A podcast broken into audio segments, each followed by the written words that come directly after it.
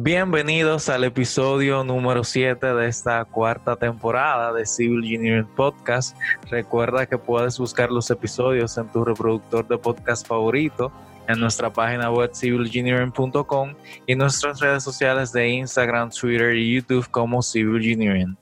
Hoy conversaremos acerca de un tema bastante interesante la construcción de puentes y para ello tenemos con nosotros a Emma Martínez, ingeniera civil con experiencia en construcción de puentes en los Estados Unidos.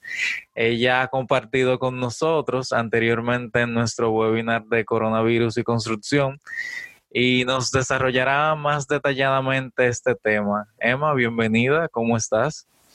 Hola, hola Oliver, gracias por la presentación. Estoy muy, muy bien y feliz de estar aquí acompañándonos en el episodio de hoy. Qué bueno, me alegra mucho. Eh, vamos de inmediato. Eh, ¿Cómo tú definirías técnicamente lo que es un puente? Yo definiría técnicamente el puente como, como una estructura que se construye en una zona por la cual se desea transitar, pero hay muchos obstáculos para poner una carretera, por lo que tú optas por poner el puente. ¿Y cuáles podrían ser esos obstáculos? Pueden ser tierras protegidas, puede ser agua, puede también el hecho de que haya que, hacer corte de terrenos riesgosos o la saturación de vías transitales. Con lo que quiero decir, cuando no se puede poner una carretera porque hay muchos obstáculos, se opta por el puente. Bien. Eh, esto incluye, por ejemplo, tanto los que conectan esos dos espacios o para extender la carretera o también cuentan, por ejemplo, lo que aquí comúnmente le llaman como elevados. Lo, lo, lo que hace que un puente sea un puente es la luz que tiene. La luz el espacio que hay desde el, desde la carretera, o sea, desde el nivel del asfalto hasta la, parte de, de, abajo de una viga. Entonces, siempre y cuando se esté dando eso, se considera un puente. Ya sea el que el elevado, por, el, por debajo del elevado haya una luz y pueda transitar, se considera así. Bien, excelente. ¿Cuáles serían entonces los elementos que componen un puente? Bueno, lo primero es que los puentes lo dividimos en, dos partes. La superestructura y la superestructura. La superestructura es la que está compuesta por el cimiento, dígase, o también la, fundación. Luego le sigue la columna y luego le, sigue lo que aquí le llamamos el, CAP o las vigas de apoyo. También están de, también se consideran parte de, de los elementos del puente, los pilares de inicio, que aquí le llamamos los endings que son el primer elemento que se encuentran en la transición aproche del puente e inicio del puente. El aproche viene como siendo el material de, relleno que se utiliza para darle esa elevación o darle como que ese efecto rampa para entrar al puente. El aproche es como eso que cuando tú vas transitando por la calle y te, queda un puente al lado, eso que se ve como en forma de un, de un triangulito, para que se entienda claro. y hay un detalle importante que, quiero destacar, que los approaches no se consideran como parte de los elementos del puente. Porque si nos vamos directamente a lo plano, que son los que nos dictan que es un puente, donde dice begin of bridge and end of the bridge, principio del puente y final del puente es después del approach. Y hago la aclaración, Oliver, porque muchas personas consideran el approach como parte de los elementos del puente y no es así es un elemento que es necesario para que el puente nazca a partir de ahí, pero elemento de un puente per se no es. Y entonces ya hablamos de la, super, de la subestructura, también tenemos la superestructura. Ya hablamos de lo que está por abajo, que tenemos la fundación, tenemos la columna y tenemos la viga de apoyo. Eso, todo eso es la subestructura. La superestructura es lo que va encima de eso. Ahí vienen las vigas que pueden ser de concreto o de metal, Aquí nosotros la que, la que utilizamos son las FIB beams, que pueden ser vigas FIB 36, 54 y 84. Ese número que estoy dando están en pulgadas y lo que dictan es la altura de la viga. O sea, cuando te dicen, eh, ah, para este puente vamos a utilizar viga de 36, ya tú sabes que están hablando de una viga de 36 pulgadas de alto o de 3 pies, que es lo mismo. En la superestructura también tenemos la cubierta del puente, que es literalmente por donde transitan las ruedas del vehículo, que puede ser, de, puede ser rígida o flexible. Las flexibles son las que están hechas de, de asfalto y las rígidas son las que están hechas de concreto. Y por último, tenemos la barrera de protección, que son las que se ponen en los lados del puente. Creo que allá se le conocen como, se conocen como muro jersey. Sí. Porque, esa, exactamente. Entonces, esas son las que se ponen en los lados del puente porque, tú sabes, ni modo. Hay que proteger al conductor y a su vehículo no vaya a ser cosa. Sí, o sea, aquí le dicen muro New Jersey y muro New Jersey bajo, dependiendo de la altura que tenga. Exactamente. Entonces, ahí tú lo tienes. Tenemos subestructura y superestructura. Y creo que el, el, el approach, approach, creo que aquí le, esa sería la losa de aproximación. Exactamente. Eso es como que lo que comienza a dar elevación para que tú vayas subiendo, subiendo, subiendo y te montan el puente. Bien. Eh, ¿Qué materiales eh, se utilizan para la fabricación de puentes? Ok, bueno. Construir un puente suena muy complicado. Y yo no es que le estoy quitando mérito para nada, porque ciertamente conlleva sus retos. Pero en cuanto a materiales así, así esenciales, el puente es como una persona minimalista, bien simple. Concreto y acero, Oliver, son los principales. También podemos hacer puentes de madera y, obviamente, madera tratada, porque si no se va a deteriorar con facilidad, o el mantenimiento tendría que ser muy seguido, lo que claramente no elevaría, Exacto. Elevaría también un costo adicional porque tú tienes un personal ahí cada cierto tiempo. O también puede ser un, un puente completamente de acero. Pero lo que va a decir por la opción por la cual se opta no es solamente el hecho costo-beneficio, que sabe que eso es lo que tratamos siempre de analizar, sino también la carga que va a transitar, que va a pasar y que tiene que soportar, la luz del puente, que fue lo que te definía anteriormente, que es el espacio por donde viaja la luz por debajo del puente. Esa altura que va desde el, desde el suelo, que, va que, está que está debajo del puente, hasta la parte de abajo de la viga. Y también va a depender de la temperatura del lugar donde se vaya a construir el puente. Y un dato curioso que me voy a ponerlo aquí por encima de la mesa Aquí nosotros diseñamos para una temperatura de 72, sí, 72 grados Fahrenheit. Para mejorar la calidad de nuestro podcast, en cada episodio necesitamos todo un equipo que se mantiene al tanto de nuestras redes sociales, publicaciones diarias y ediciones. Así que cualquier aporte que puedan realizar significaría un mundo para nosotros. Si deseas ayudar, solo debes entrar a patreon.com slash grupo CG donde podrás aportar mensualmente con lo que desees con tu tarjeta de crédito, débito o cuenta de PayPal. Tenemos el enlace en la descripción del episodio al que podrás acceder directamente. Muchas gracias. Y, eh, siguiendo con esa misma línea que tú eh, mencionas de que se toma en cuenta la temperatura del lugar, ¿qué aspectos eh, de los lugares se toman en cuenta a la hora de construir un puente aparte de ese? Y por ejemplo, eh, ¿en qué le afectaría el cambio de temperatura, por ejemplo, si sube muy por encima de, la cual, para la cual fue diseñada ese puente? Ok, te entiendo. Y para eso, para esa pregunta que tú me haces, me viene un ejemplo bien rapidito a la cabeza. Por ejemplo, en Nueva York. Eh, tú sabes que allá la temperatura es extrema. O llega un tiempo que está bien frío o llega un tiempo que está bien caliente. Entonces, todo eso influye a la hora de la construcción por el concreto. Al concreto, el concreto, tú sabes que tiene cierta cantidad de agregado, X de esto, Y de aquello. Pero también es importante en esa, en esa mezcla de ingredientes o de agregado de, de lo que compone el concreto, tomar en cuenta la cantidad de aire que contiene.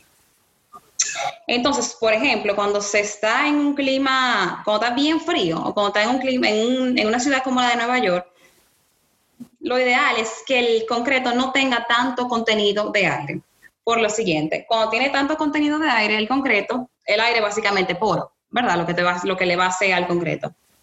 Entonces, cuando tenga todos esos poros, obviamente el agua, que nuestra querida amiga, hablando sarcásticamente, va a encontrar su paso, sí, va a encontrar su paso, entonces va a entrar al concreto y se va a ir acomodando en esos poros por la, la, cantidad de aire que tenía, ¿verdad? Que se, que se dejó al momento del diseño de la mezcla de ese concreto. Entonces, cuando esté en una temperatura bien baja, que, que haga mucho frío, ¿qué van a hacer esas, esa partícula de agua? Se van a congelar, ¿verdad? Entonces, cuando, cuando se congelen esa partícula de agua y súper acomodada en esos poritos, ¿qué va a pasar cuando entonces venga el clima contrario? Ellas van a querer buscar, van, van a, a, expandirse. Van a expandirse porque ya, bueno, me estoy derritiendo, me voy a expandir, me voy a expandir hasta que ya pues me explote y vuelva a mi estado, a mi otro estado líquido. Entonces, cuando ellas comienzan a expandir, expandir, expandir, que lo que se llevan de por medio es el concreto. Y literalmente lo van convirtiendo como en una arenilla. Y ese efecto, si mal no recuerdo, se llama como que, creo que es freeze thaw. Freeze, F-R-E-E-Z-E-T-H-A-W. Muy interesante.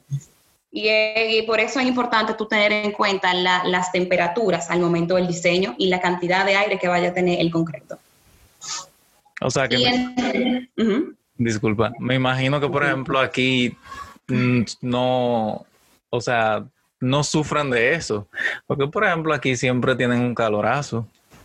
Exactamente, exactamente. No es que no sufre, pero menos probable que se vea el efecto de que las partículas se quieran expandir, así con esa fuerza que cuando están congeladas.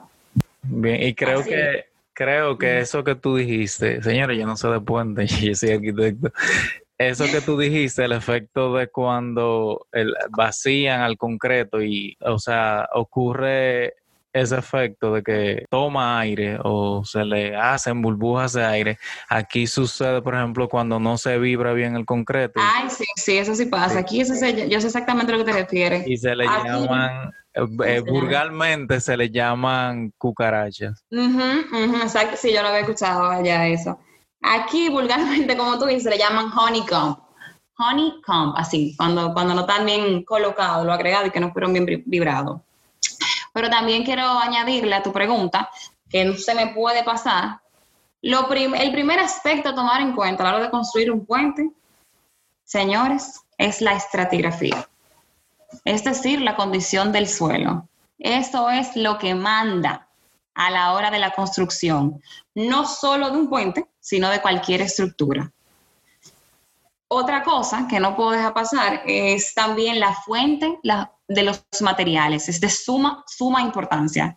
Es decir, Oliver, si yo decido hacer un puente únicamente de acero, vamos a tomar de ejemplo allá en República Dominicana, yo decido hacer un puente únicamente de acero, pero el acero escasea. Yo tengo que tomar en cuenta que va a ser un problema para la continuidad del proyecto.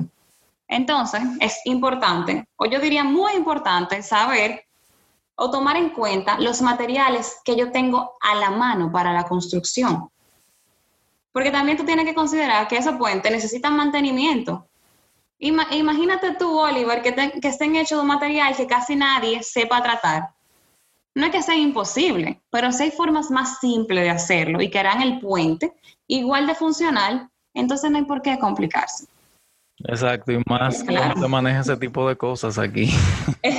bueno, bueno, no tenemos que entrar en detalle, como, dice como dicen, no estamos listos para esta conversación. Otro aspecto importante también, diría yo, a la hora de construir un puente es contar con el equipo que necesito y obviamente el protagonista que hará que todo lo que hemos hablado anteriormente pase. El presupuesto. lo vi. sí, este, este, este no puede fallar.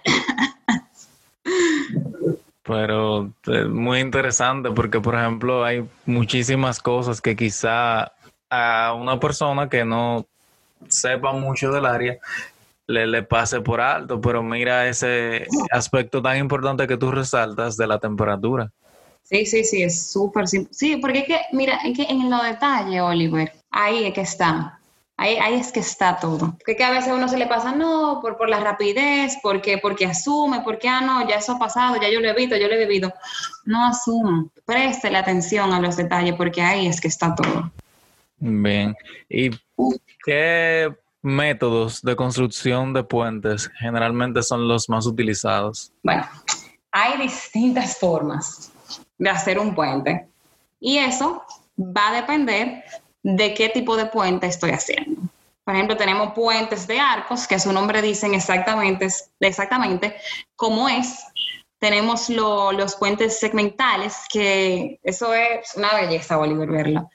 Que se van poniendo, no, de verdad, la viví, la experiencia es, es bello, que se van poniendo las vigas de soporte por parte, segmentalmente, como su nombre lo dice. Y me explico. Esta viga tiene la, la peculiaridad de que se va colocando por parte y el vaciado también va por parte. Entonces, la, la forma en la que se hace la, la, el concrete placement, la colocación del concreto, es un molde, un molde Oliver enorme, con la forma de la viga, obviamente. Así como, como estos juegos de, de los niños, de lo de... Lego. Ajá, lo de masilla, lo de, ajá, lo de Play-Doh, que tienen como unos moldes con una formita. Así mismo era el molde, pero en escala real. Entonces se coloca el, el concreto ahí, entonces alcanza la resistencia que debe y luego es transportado al pilar donde debe ir. De verdad, súper interesante ver eso. Entonces lo van haciendo parte por parte y lo van colocando así, como que pedazo por pedazo por pedazo, para que completa la longitud del puente. Esos son los puentes segmentales. También están los puentes cantilever, los puentes incrementales, que son los puentes, eh, son muy utilizados en, en Asia. Eso. Y son básicamente esos puentes donde el acceso es muy limitado. Y cuando el equipo no, no te ayuda, no te coopera, o sea, por ejemplo, el brazo de la grúa no te alcanza para tú colocar los elementos que tiene que poner en el puente. Entonces se le pone una que va como por encima. Y esos puentes así incrementales se van construyendo cubierta a cubierta. Cuando digo cubierta, repito y los recuerdo, es la parte por donde transita la, la goma del vehículo, por donde transita el vehículo. O sea, imagínate que de verdad, desde el nivel del terreno, yo no pueda hacer nada. Entonces, como ya es un caso que se ha dado, frecuentemente hay un equipo que resuelve eso. También tenemos lo que son el, puente vascular o el famoso puente que se levanta y los puentes de giro. Básicamente ellos giran 360 grados por encima del, del pilar o de la columna. Y al final, del, al final del día, como dije anteriormente, los materiales para hacer los puentes son muy simples, en general concreto y acero. Por lo que usualmente el método para construir uno de esos puentes será preparar el armado, poner las formas o los encofrados y colocarle concreto. Ya la técnica y la secuencia de la construcción va a depender del tipo de puente. Y de verdad que les exhorto a que busquen lo de los puentes incrementales, lo que le decían de cubierta a cubierta, lo que se usa en Asia, para que vean exactamente cómo se hacen, porque que el conocimiento de verdad no pesa y ustedes van a saber que es muy interesante, o por lo menos así lo considero yo, ¿verdad? Que mañana fuera, si yo no me encontrara, lo puente interesante. Si te molestan los infractores del tránsito, Civil Engineering Accidentes RD te traen la primera plataforma web de la República Dominicana para reportar vehículos mal estacionados en la vía pública Solo debes buscarnos en Instagram como arroba malparqueado underscore rd y podrás reportar los vehículos que estén cometiendo infracciones según el artículo 237 de la ley 6317 de manera anónima. Malparqueado RD. Síguenos. y que tienen en Asia hay muchísimos puentes chulos y siguiendo con eso te quería preguntar también que cuáles serían algunos de esos puentes que tú consideras más emblemáticos porque por ejemplo en otros países, aquí lamentablemente no sucede, pero en otros países son landmarks y son puntos eh, turísticos, atraen muchas personas para realizarse eh, sesiones de fotos y todo eso. Sí, sí, sí, que no, que de verdad que hay puentes que son, mira, dignos de ver en persona, no solamente en foto. Bueno, yo te diría de verdad que dentro de mi lista está el puente de arco, el Golden Bridge porque ese, ese, puente tiene una luz muy grande, que ya yo me imagino que a esta altura del podcast ya sabemos todo lo que es la luz, ¿verdad? Del puente. tiene una luz muy grande, que la distancia que hay entre pilar y pilar. Y me encanta de ese, del Golden Bridge, el hecho de que los cimientos son de roca. Me encanta. El otro sería el, el Brooklyn Bridge. Ese me parece emblemático por el proceso constructivo de la fundación, Oliver. O sea, eso fue un espectáculo, ya que para, no fue que yo lo viví, pero tú sabes, uno investiga, ya que para hacerlo tuvieron que construir unos cajones grandísimos de madera que no tenían fondo para sumergir a los hombres en el río dentro de ese cajón para que ellos excavaran la arena y la roca del fondo del río. Y obviamente se le, se le bombeaba aire comprimido, porque, pues, ¿verdad? Obviamente. y de verdad, ellos asumieron grandes riesgos para la construcción de ese puente pero fue posible y aún estamos nosotros disfrutando ese, ese sacrificio y ese, ese, empeño que le pusieron a ese trabajo. Y esa construcción, Oliver, duró 13 años. Wow. Y salió en, fue en el 1880 que se inició. Y salió en aproximadamente 15 millones de dólares. O sea, ya tú sabes el presupuestazo que era eso para ese tiempo. Ay, sí, sí, sí. Bastante. 15 millones en el 1880, bueno. y por último, eh, me encanta el, el Mialou, Milau Viaduct, creo que es en francés, pero va por ahí. El viaducto de Milau, que está en Francia, y ese me gusta por lo imponente que se ve ese puente. Lo que hablábamos hace un ratito, o sea, que hay puentes que de verdad son dignos se ve, ese por lo imponente que se ve ese puente, y es el puente atirantado más alto del mundo. Y ya, para mí sería mi, mi top 3 de puentes emblemáticos. Sintoniza el próximo capítulo para más detalles. bueno, a mí me gusta mucho el, creo que es el, puente de Lupu. Ya fue hace, hace un tiempo era el puente de arco más largo del mundo. Tiene 550 metros de longitud. ¡Wow! ¡Súper wow! Está en, China. Me gusta por la iluminación que tiene y eh, como lo imponente que se ve ese arco, como que une todos los elementos del puente y se ve como, como un elemento bello de la ciudad. O sea, no se ve como que algo simple y meramente para tráfico, sino Wow. ¿Cuántos metros tú dijiste que tenía ese? 550 metros. Y el que yo te acabo de decir, el del que está en Francia, el más alto, tiene 2460. Dios mío. Ya tú sabes, metro, 2460 metros de longitud. O sea, es una cosa para disfrutar para los amantes de los puentes, de verdad. A nosotros los, los amantes de los puentes. de verdad que sí. Bueno, señores, esto ha sido todo por hoy. Muchísimas gracias. Con nosotros Emma Martínez, quien nos estuvo hablando acerca de la construcción de puentes. Y hasta una próxima entrega de Civil Engineering Podcast.